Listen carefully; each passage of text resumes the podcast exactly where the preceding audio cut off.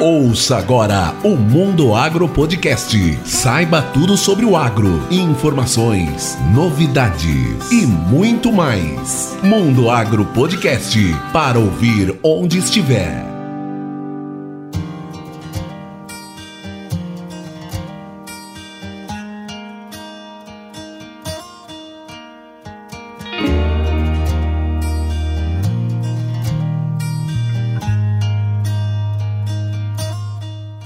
Está no ar mais um episódio do Mundo Agro Podcast, o seu podcast sobre o agronegócio. No episódio de hoje, eu, o professor Rogério Coimbra, conversei com a Virgínia Carpe. Ela é coordenadora geral de sementes e mudas do Ministério da Agricultura, Pecuária e Abastecimento, o MAPA. E nesse episódio, como o decreto 10.586 de 2020 já entrou em vigor, a Virgínia falou sobre as principais mudanças implementadas e quais são as expectativas para a publicação das normas complementares que tratarão, por exemplo, dos padrões de qualidade das sementes. Mas antes de começar, vamos aos nossos recados. E aqui vai um agradecimento especial aos nossos apoiadores: Iago Oliveira, Jaqueline Dourado, Lucas Baggio, Patrícia Matos e mais recentemente o Thiago Pandolfo, que além de fazer parte do nosso grupo VIP do Telegram, também estão participando dos sorteios exclusivos para apoiadores. E nós já temos dois itens para serem sorteados, e um deles é uma térmica personalizada do Mundo Agro Podcast, e o outro o novo manual de vigor de sementes da Abrates, que é exclusivo e foi recém-publicado. Então, se você também quer participar, torne-se um apoiador acessando um dos links na descrição desse episódio. E agora vamos chamar a Virgínia e entender um pouco mais sobre o novo decreto de sementes.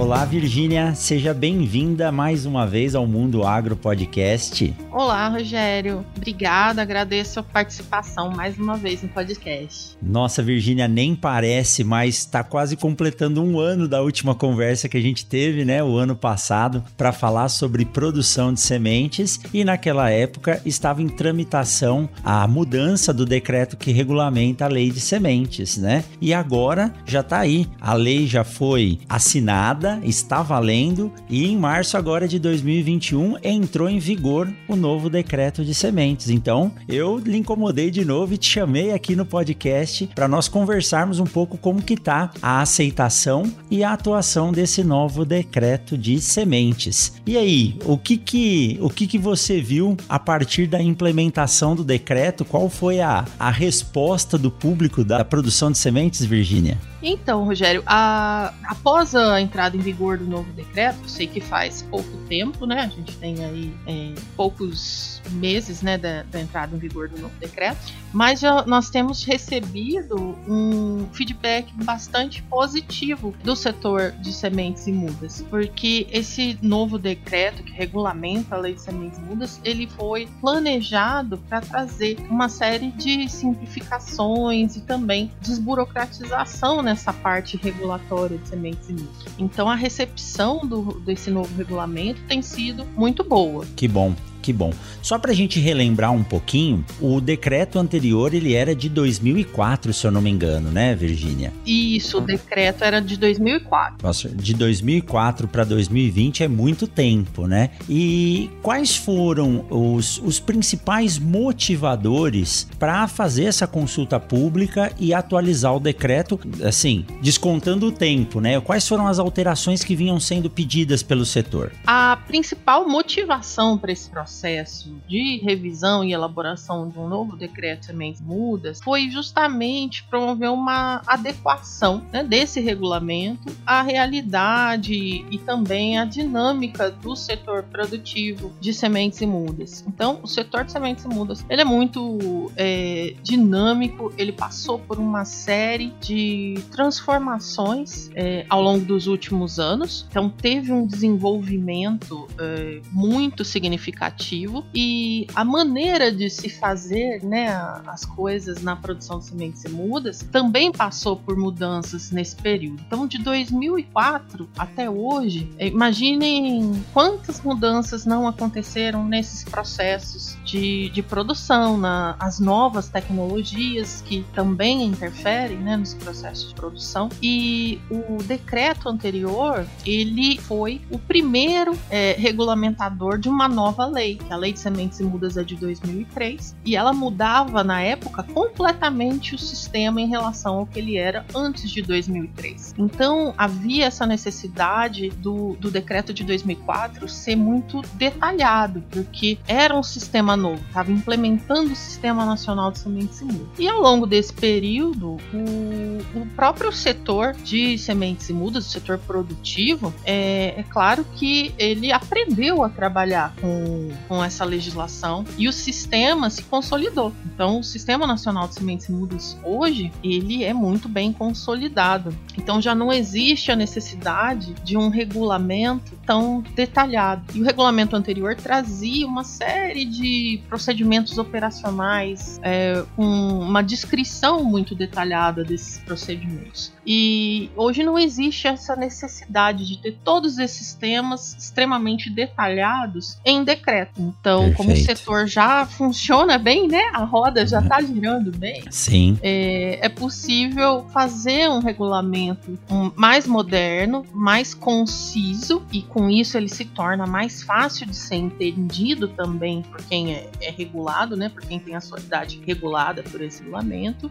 E esse detalhamento todo foi transferido para as normativas complementares. Sim. Então o decreto ficou mais conciso. Então esse foi o principal objetivo. Mas também existem outros, porque é, havia melhorias no sistema a serem implementadas. Então melhorias para os processos de produção, o aprimoramento da certificação de sementes de mudas e um ponto muito importante é buscar buscar mecanismos para coibir a produção e a comercialização de produto ilegal. Então, esse também, essa também foi uma diretriz nesse processo de elaboração um novo decreto. Claro que tudo isso sempre é, tendo em vista a necessidade de assegurar as garantias de identidade e qualidade das sementes imundas que são produzidas e disponibilizadas no país. É, Virginia, principalmente eu acho em função do, do grande aumento de volume, né?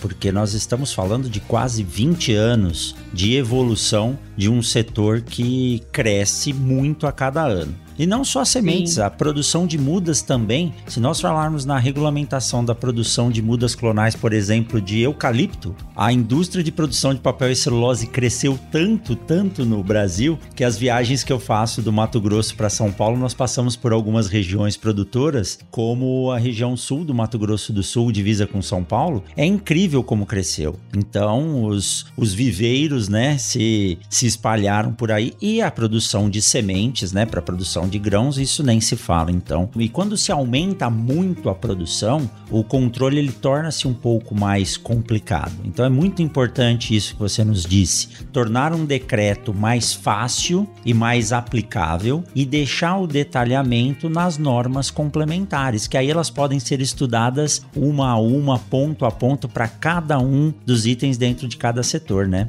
Exatamente. E também isso que você falou é muito importante, porque todas essas mudanças elas é, acarretam uma necessidade de também modificar esses pontos de controle é, ao longo né, do tempo. Então, se você traz, é, define todos os pontos de controle no regulamento, e claro, o regulamento ele tem uma vida útil é, relativamente grande. Espera-se que um decreto ele, ele seja plenamente aplicável por um período de tempo considerável, porque não é um, um, um processo que você retoma com muita frequência. Né? No caso, a revisão de um decreto, a elaboração de um novo decreto. Então, o decreto ele deve também ser pensado para que ele tenha uma vida útil grande também. Sim. E aí, a, essas mudanças de pontos de controle, é interessante trazer isso para as normas complementares, porque aí você ganha esse dinamismo no sentido de poder revisar isso, é, revisitar né, a, a lógica dos pontos de controle com uma frequência maior. À medida que os processos mudam, se modernizam, se tornam mais rápidos, é preciso ter essa agilidade de também é, alterar né,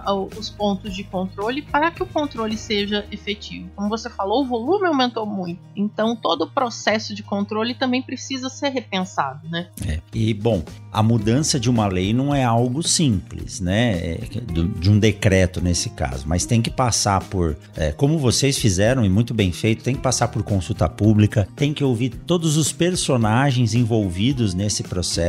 Depois tem que haver uma revisão de redação e escrita, que eu imagino que seja a parte mais trabalhosa, né, Virgínia? E depois isso tem que ser aprovado nas diferentes instâncias até a assinatura do presidente. Então, isso quando a mudança ocorre, ela tem que ser feita de forma bem pensada, realmente para que ele tenha uma vida longa e ele tenha uma validade e esteja dentro da realidade durante um bom tempo, né? Sim, com certeza. E Virgínia, do decreto anterior de 2004 para o 2020, Uh, eu sei que o setor, principalmente os agricultores, pediam algumas coisas em específico. Mas quais foram os pontos mais críticos e quais foram as mudanças mais evidentes nesse novo decreto? Então, toda a parte, como eu falei, de descrição de processos, é, procedimentos operacionais, exigências documentais, é, foi retirada do decreto para ser tratada nas normas complementares. Então, esse foi, assim, um ponto é, de bastante destaque. Mas, assim, de uma maneira é, resumida e mais detalhada também em relação ao que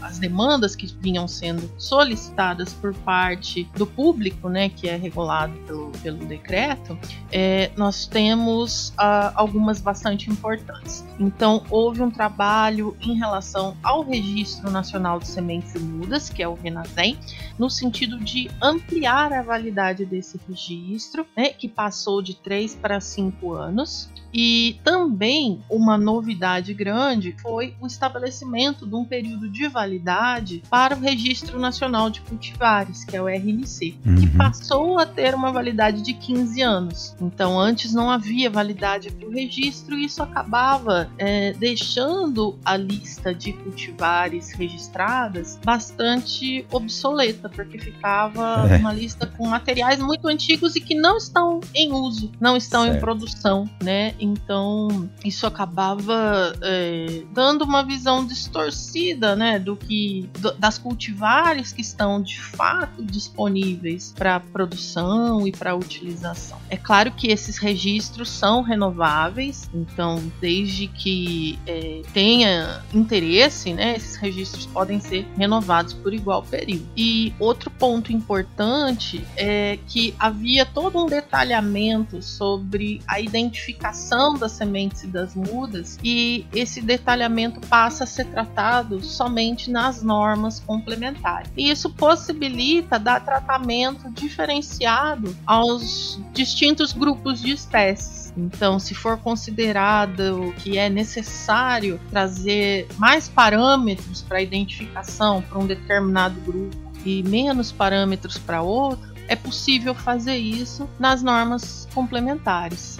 Uh, em relação a, a, essas normas complementares, elas podem ser mais detalhadas, então isso, isso favorece bastante o estudo do que está sendo feito e também facilita uh, o acesso de quem precisa entender essas normas, seja para um laboratório, seja para uma sementeira ou para um, um cooperado de uma empresa e assim por diante. Uh, o Renazem, então, Virgínia, ele foi alterado, então todos os registros realizados nele passam a ter cinco anos de validade. E para o produtor rural? Haviam algumas demandas né, quanto ao uso de sementes próprias e assim por diante. Teve alguma alteração direta que o produtor vai sentir no uso da sua semente hoje? É, houve sim é, alterações no sentido de trabalhar melhor o capítulo que trata da utilização de sementes de mudas e as representações dos produtores rurais, que são usuários de mudas, foram bastante ativas nesse processo de revisão. Então, o, os produtores rurais tiveram uma grande representação nesse processo. O principal Sim. ponto que foi trabalhado, que é talvez uma das principais alterações é, desse novo regulamento, foi trazer uma diferenciação bastante clara entre o usuário de sementes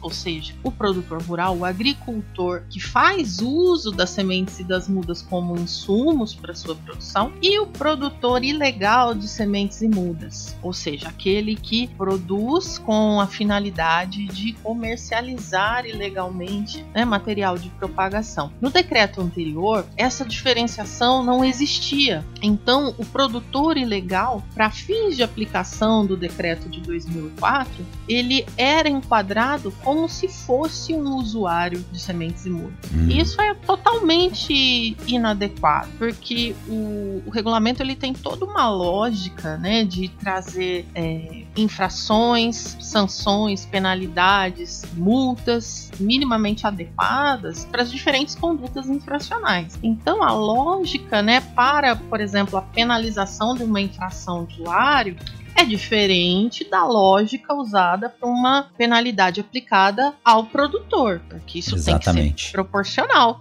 né, às atividades desses, desses dois uhum. é, indivíduos, né? Sim. E o que acontecia é que essas condutas elas eram confundidas no decreto anterior. Havia uma brecha, né?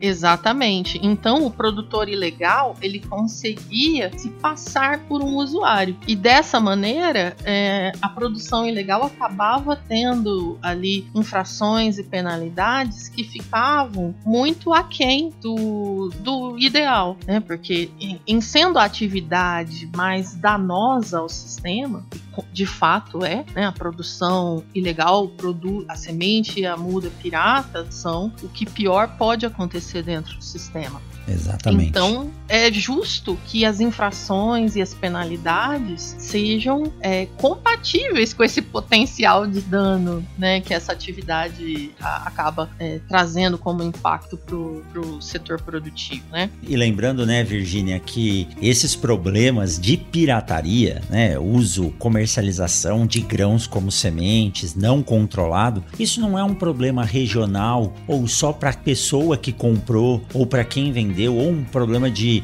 é, de patente e assim por diante. O problema ele se dá no sistema produtivo, porque a, a semente ela se multiplica de forma muito rápida e se houver um problema, uma contaminação ou uma doença, a semente é a forma mais eficiente de se espalhar isso, né? Com certeza. Além desses problemas que você mencionou, que, que, se, que dizem respeito aos direitos de propriedade intelectual, de propriedade industrial, é, tem toda essa parte sanitária que precisa ser considerada. Então, a semente ela é um, um veículo é, para pragas e doenças, e por isso que a produção de sementes segue uma série de regras, de parâmetros que vão diferenciar essa produção de uma produção de grãos. Então, o, o material que é produzido como semente, ele passa por essa, por essa série de controles, né? Tem a atividade do responsável técnico, que é fundamental nesse processo de produção e é, é necessário, né, que, que essa diferença seja é, bastante clara. Perfeito. Exatamente para não impactar negativamente o sistema, inclusive com problemas sérios, né, da possibilidade de disseminação de pragas e doenças pela, pelo uso de, de material que foi produzido sem passar né, por um controle de qualidade. E eu costumo dizer, sempre sempre nós somos questionados nas palestras, reuniões, né? Poxa, mas por que, que é, o produtor não pode fazer sua própria semente? Ele pode fazer, e a lei ela é bem clara. O grande problema é se entender que a legislação ela é feita sim, para proteger quem produz, mas o maior objetivo de uma lei é proteger o consumidor, quem compra aquele produto ou quem compra aquele material. Então, o sistema brasileiro de produção de sementes, ele é muito, mais muito detalhado em função do, do patrimônio que é a agricultura. Então, se por uma simples questão de tentativa de economia, o prejuízo pode e sempre é muito maior. É comum nós vermos produtores que tentam fazer uma multiplicação inadequada de semente e acabam tendo problemas. Aí eles precisam comprar a semente na hora do plantio, onde o mercado já não possui mais volume e qualidade para entrega. Aí ele acaba tendo que comprar a semente que tiver com a qualidade disponível e num preço muito alto. Então, o prejuízo sempre volta para o produtor, né? Exatamente.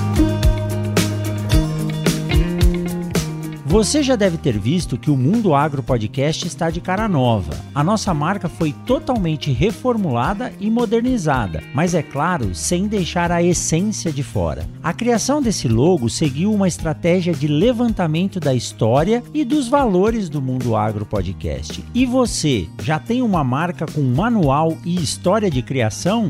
Não? Então não perca tempo e converse agora com o Tiago Ribeiro da Carandá Propaganda e tenha a mesma experiência que nós tivemos. Acesse agora carandapropaganda.com.br. Vai lá! E, e, essa questão uh, do produtor fazer a sua própria semente dentro da legislação. É, houve alguma mudança? Eu lembro que na, na, norma antiga, o produtor ele precisava fazer a declaração uh, de registro de materiais que tinham algum tipo de tecnologia embutida. Se fosse materiais de, de multiplicação livre, não precisava. Hoje ficou dessa mesma forma ou alterou, Virgínia? Esse é um ponto importante de esclarecimento. Houve uma alteração, sim porque a declaração diária para a produção de sementes ou de mudas para uso próprio, é, ela passa a ser exigida não só para as cultivares protegidas, mas também para as cultivares de domínio público. Então, nesse sentido, o, o direito do usuário é, produzir seu material para uso próprio foi preservado, ele está garantido pela lei e também pelo regulamento da lei. E a, a diferença principal é que foram trazidos, uh, foram trazidos alguns pontos de informação um pouco mais detalhados do que deve ser é, previsto nessa declaração da, da produção para uso próprio, né? Trazendo também as cultivares de domínio público para essas declarações. Dessa maneira, é possível é, traçar né, um limite é, claro entre o que é utilização e o que é uma produção é, ilegal, uma produção irregular. Sim. É, também foram é, trazidas mais algumas considerações sobre as exigências para fazer essa declaração. Então, permanecem como principais exigências que o usuário é, declare a produção em áreas que ele que sejam suas ou que ele detenha posse, é, que ele reserve sementes somente para, para a safra seguinte e também que é, ele produza essa, esse material para uso próprio numa quantidade compatível com a área que ele deseja semear ou plantar na safra seguinte. Então, é, é, esses pontos são foram preservados e foram trazidas mais algumas informações né, para trazer maior segurança nessa declaração da área de produção é, de sementes ou de mudas pra, para uso próprio. E também no capítulo da utilização fica bem claro até onde vai a conduta do usuário e onde se estabelece ali o início da conduta do produtor ilegal. Então, dessa maneira, fica muito mais fácil atribuir as infrações e as penalidades adequadas para cada uma dessas ações. E outra mudança importante é que também foi estabelecida a possibilidade de que o usuário tenha uma reserva técnica. É, ah. Isso vai ser trabalhado nas normas complementares de acordo com os grupos de espécies, é, mas existe essa previsão né, de trazer um, um percentual um pouco maior do que, do que aquela quantidade que seria necessária para a produção na safra seguinte, somente por fins de, é, de manejo mesmo, né? Segurança, uma, né? Exatamente, ter uma segurança, porque dependendo da tecnologia, né, pode ter um, um, um gasto ali de, de sementes, né, ou, ou mesmo de mudas, é, um pouco maior do que, do que o esperado para para atender uma área, né, para plantar, para semear. Então, isso também foi trazido para o regulamento no sentido de é, traçar um, uma limitação em relação a, a, ao que é considerado produção de sementes para uso próprio pelo usuário e o que já caracteriza uma produção ilegal com fins né, de uma comercialização ilegal. Então, é, se a quantidade produzida é maior do que essa reserva técnica, já fica caracterizada a, a possível intenção de tratar aquele material no sentido da comercialização ilegal.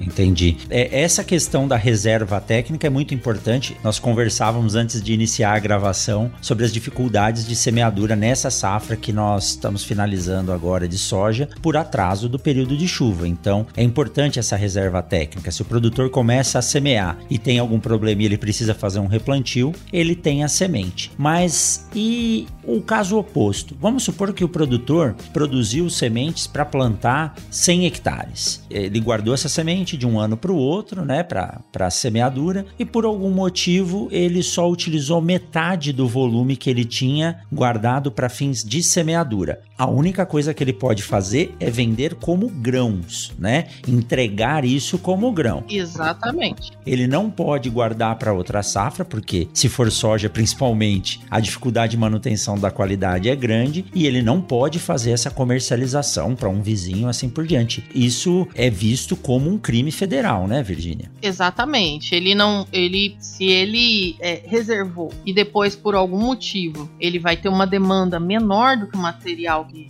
da quantidade que ele deixou reservada, é, essa, esse, essa semente ou essa muda que está em quantidade excedente só pode ser comercializada para outro fim que não seja a, como material de propagação. Então, no caso, se é, está se tratando de grãos, né, é, esse excedente só pode ser comercializado como um grão. Ele não pode nem guardar esse material é, para utilização como semente na safra seguinte, muito menos comercializar esse material como semente. Nem comercializar, nem doar, não pode é, passar para o vizinho, é, não pode passar para os parentes. Então, é, de fato, esse material vai ter que ser é, tratado ali a partir desse, desse excedente como grão. E ele faz a declaração de um ano para o outro que ele está fazendo uma reserva de material para uso próprio. E após a semeadura, ele tem que declarar a área total também que foi plantada com aqueles materiais que ele reservou?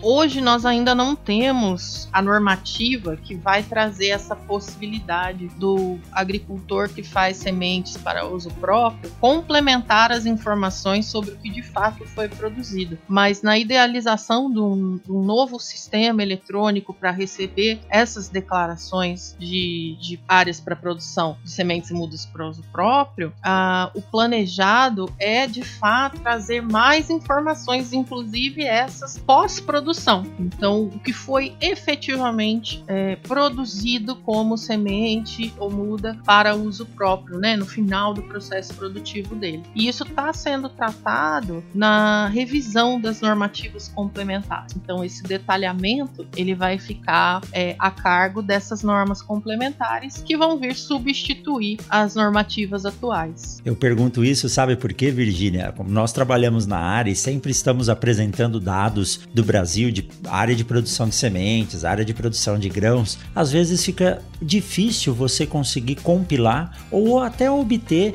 dados efetivos da quantidade de semente produzida de materiais. Se falar de forrageira, então, mais difícil ainda saber quanto de sementes está sendo produzido. E se isso puder ser concentrado numa base de dados do Ministério da Agricultura, isso ajudaria muito nas pesquisas e na, na disponibilização de informações, de dados, porque é um mercado muito punjante, cresce demais e às vezes nós ficamos desmunidos de dados para poder apresentar aquilo que a gente sabe que existe, né? Sim, com certeza. Por isso nós estamos trabalhando no planejamento de um novo sistema sistema, quando eu digo sistema, é, eu digo um sistema é, eletrônico, é, onde as informações sobre a produção de sementes, a produção de sementes de fato, né, não, não somente de uso próprio, mas a produção de sementes comerciais e também a produção de mudas e de material de propagação, é que essas informações sejam prestadas nesse tema até o final do processo, para de fato ter uma, uma rastreabilidade de ponta a ponta, né? desde, o, desde a, do, das informações sobre o registro daquele produtor até o que ele efetivamente produziu e comercializou. Então, a formação dos lotes, todas essas informações é, sistematizadas e passíveis de consulta num banco de dados. Então, é muito importante ter essas informações. Hoje nós temos informações sobre a estimativa da produção de semente, compiladas, né, de fácil uhum. acesso. Mas as informações sobre o que é, é, é efetivamente produzido e comercializado, elas ainda constam em documentos que ficam imobilizados, por assim é, dizer, né? Arquivados. No, né? Exatamente, num sistema de protocolo, são documentos que estão em formato PDF, mas não é possível extrair as informações dali, né, com agilidade. Então, para compilar essas informações é necessário todo um trabalho de olhar documento por documento e trabalhar com esses dados em planilhas. E isso tira muito da, da agilidade, né? Então o necessário é ter isso tudo sistematizado por uma consulta em tempo real. E várias dessas informações são também de interesse público. Então precisam ser disponibilizadas para qualquer pessoa que esteja interessada né, em fazer consulta. Nossa, fiquei contente de saber que isso já está sendo pensado e está alinhado. É né? uma, uma informação muito bacana e muito importante. É, Virgínia, nossa, nós estamos conversando aqui quando o assunto é bom, passa rápido o tempo. Mas passa eu tenho rápido mais... o tempo. mas eu tenho mais uma pergunta antes de da gente partir aqui para a finalização dessa entrevista, desse bate-papo. Você falou das normas complementares, né? A, o decreto ele ficou mais enxuto, mais claro, e os detalhes vão ser tratados nas normas complementares. Muito é se pedido sobre a alteração de padrões de qualidade das sementes, a, a utilização do vigor como uma característica de comercialização. Esses itens vão ser detalhados nessas normas complementares e vai haver também uma consulta pública para cada uma dessas normas que for uh, estudada e publicada? Sim, com certeza. É, as normas complementares, o trabalho de revisão e de elaboração de normas complementares já foi iniciado em janeiro desse ano. Então, mesmo antes da entrada em vigor do decreto novo em março, nós já havíamos começado a trabalhar com a revisão e elaboração das normas de caráter geral. Então, os padrões eles são normas é, mais específicas, porque os padrões eles são estabelecidos por espécie. Então então, é, num planejamento de, de, um, de um calendário para revisão dessas normativas, os padrões serão trabalhados em seguida dessas normas de caráter geral que já estão em andamento. Então, possivelmente, a partir do segundo semestre desse ano, passem a ser trabalhadas as normas complementares que tratam de diversos padrões. E nesse primeiro semestre, nós estamos próximos de concluir o o, trabalho de revisão e elaboração da revisão da instrução normativa número 9 de 2005, que traz as normas gerais para produção, comercialização e utilização de sementes, e a revisão da instrução normativa número 24 de 2005 também, que traz da mesma maneira as normas gerais para produção, comercialização e utilização de mudas e material de propagação vegetativa. Também estão sendo elaboradas mais duas normativas gerais. Uma que trata especificamente do Registro Nacional de Tivares, que carecia de uma norma complementar, então tudo que tratava do RNC estava somente na lei e no decreto. Sim. E agora uma série de procedimentos operacionais vão ser é, tratados nessa normativa do RNC. E também uma normativa específica para o Renazem. E isso é importante porque o, o, os dispositivos que tratavam do Renazem, eles estavam esparramados entre diversas normativas. Então, Sim. eles faziam parte principalmente da IN 9 de 2005 e da 24 de 2005. Só que os requisitos para o registro no Renazem eles são os mesmos. Não importa se, a, se, o produtor é um produtor de sementes ou se é um produtor de mudas. Então não fazia sentido ter isso dividido né, de acordo ali com o tipo de material de propagação. Então foi decidido fazer uma normativa exclusiva para o Renazem. Então ela também vai ficar é, mais concisa e a consulta vai ser mais fácil também, né? Para quem está interessado em iniciar uma atividade no sistema de sementes e mudas, você tem uma normativa exclusiva para tratar desse tema, de como se inscrever ou como se credenciar no Renazem. E claro, todas essas normativas elas estão sendo construídas com bastante participação do setor produtivo, inclusive representação de, de usuários de sementes mudas, né, de agricultores e elas também vão passar por uma etapa de consulta pública. Então, nós estamos na fase de finalização das minutas. Em breve, né, nós acreditamos que em breve, nos próximos meses, essas minutas vão passar pelo processo de consulta, que é mais uma oportunidade do setor interessado participar e contribuir com a elaboração das normas. Perfeito, que joia é uma evolução muito grande. E, e, e para os laboratórios, Virgínia, haverá alguma alteração para os laboratórios credenciados e para o credenciamento de laboratórios?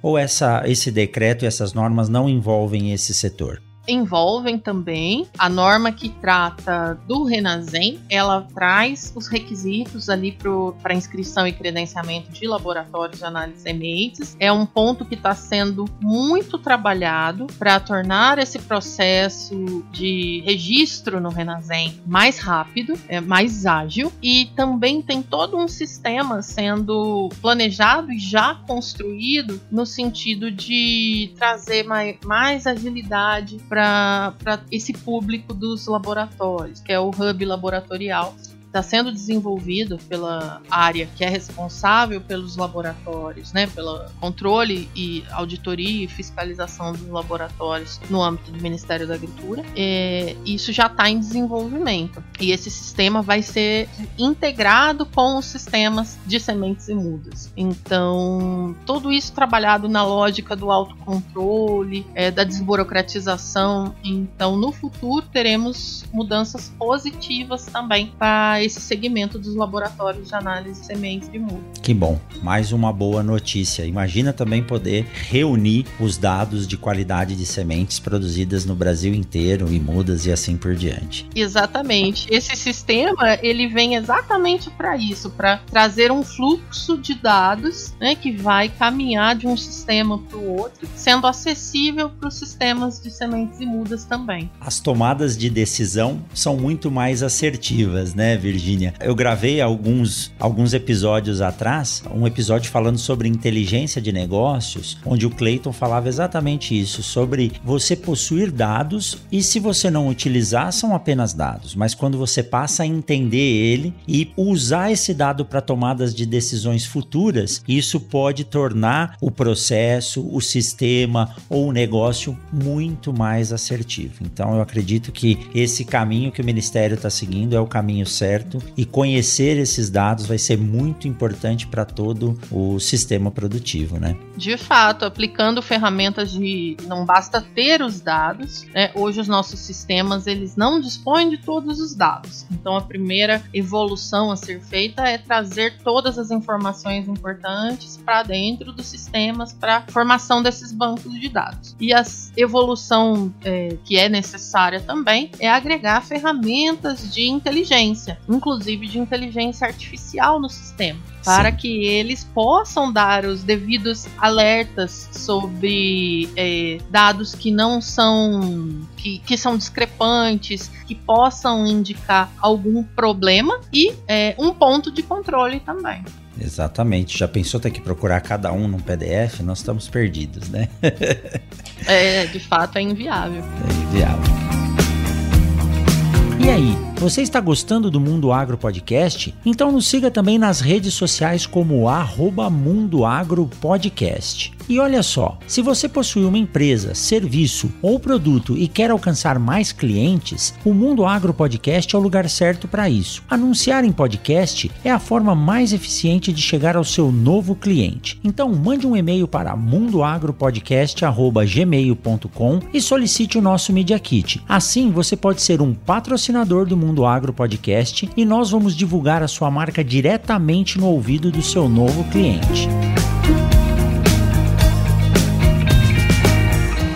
Bom, nós falamos aqui sobre o decreto número 10.586 de dezembro de 2020, que entrou em vigor agora em março de 2021 e conversamos com a Virgínia Carp, ela é coordenadora geral de sementes e mudas do Ministério da Agricultura, Pecuária e Abastecimento. Virgínia, é sempre muito gostoso conversar com você. Eu nem percebo o tempo passar, porque é um assunto que eu gosto, você gosta e está dentro dele, e quem está nos ouvindo ouvindo gosta muito também. O seu primeiro episódio, que foi o episódio 46, teve assim uh, um número recorde de acessos e agora a gente complementando aqui com essas novas informações, tenho certeza que vai ser também bastante acessado. E como sempre, eu vou deixar novo convite a partir do momento que forem trabalhadas essas instruções uh, normativas, essas normas complementares, aí eu vou lhe convidar de novo, vou tomar mais um tempinho seu para você poder passar para gente o que está sendo feito e quais são as alterações, e pelo visto, sempre alterações muito bem feitas e produtivas que ajudam o sistema produtivo. Muito obrigado, viu, Virgínia? Obrigada, Rogério. Eu que agradeço a oportunidade de trazer esse assunto, que é muito importante para o setor de sementes e mudas e também é, para os usuários né, desse setor. E é uma oportunidade riquíssima poder trazer informações sobre o regulamento, sobre legislação nesse formato, é um formato tão agradável, né, para quem consome. Então já me disponho a, a, para novos episódios aí para tratar das normativas específicas, das normas gerais e à medida que, que elas forem sendo trabalhadas e aplicadas para trazer mais informações, né, para esse segmento que é tão importante, né, para o agronegócio. Com certeza. Eu vou deixar na descrição aqui do, do episódio o contato do Ministério e todas as instruções normativas que nós falamos aqui, e incluindo esse novo decreto. Vou deixar o link aqui na descrição para quem quiser acessar e quem tiver alguma dúvida pode mandar um e-mail para o Ministério, para a Virgínia, que eu tenho certeza que ela irá responder com o maior prazer. Virgínia, muito obrigado. Espero contar com você nos próximos episódios eu desejo um bom trabalho para vocês. Eu sei que é exaustivo e trabalhoso fazer esse desenvolvimento de mudança de legislação, de instruções e assim por diante, mas nós precisamos disso e precisamos de pessoas como você dedicadas a fazer isso de forma bem feita. Muito obrigado, Virgínia. Obrigada, parabéns pelo trabalho também e um bom trabalho para você. É isso aí, pessoal. Nós nos vemos na semana que vem com mais um episódio do Mundo Agro Podcast. Tchau, tchau. Que legal! Se você chegou até aqui é porque você ouviu o nosso episódio inteiro. E você sabe, né? Podcast a gente divulga no boca a boca. Então, se você gostou desse episódio e do conteúdo que nós entregamos, compartilhe esse podcast e ajude a divulgar a força do agro no nosso Brasil. É isso aí. Um forte abraço para você e até a semana que vem com mais um episódio do Mundo Agro Podcast. Mundo Agro Podcast para ouvir onde estiver.